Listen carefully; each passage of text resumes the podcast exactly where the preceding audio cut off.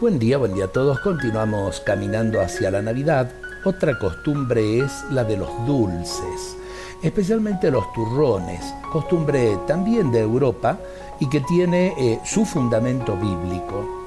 La señal de los tiempos de la venida del Mesías es la de los tiempos del paraíso. Por eso dice la Escritura, la tierra que emana leche y miel. Según los profetas, de allí que en la base de estas golosinas estén la leche y la miel. No son muy recomendadas para nuestras calurosas navidades, pero tienen su sentido.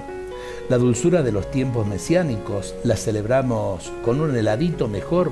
A lo mejor puede ponerle un poco de leche y miel, pero evidentemente que va a ser más eh, saludable.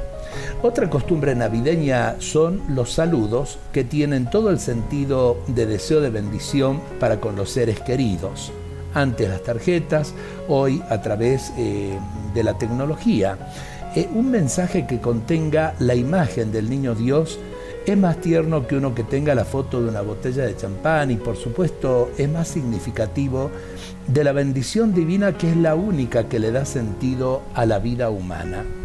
Los regalos también son signos del amor de Dios que nos regala, valga la redundancia, su propio Hijo, don divino por excelencia. Creo que esos pequeños gestos de la Navidad tienen un sentido muy profundo que a veces por desconocerlos los terminamos más vistiéndolos de comercio, de materialismo, que eh, en realidad eh, lo que significan. Ayer eh, veíamos los árboles engalanados, hoy los dulces, los saludos, los regalos, todos son signos del amor de Dios que sale a nuestro encuentro en la Navidad. Dios nos bendiga a todos en este día.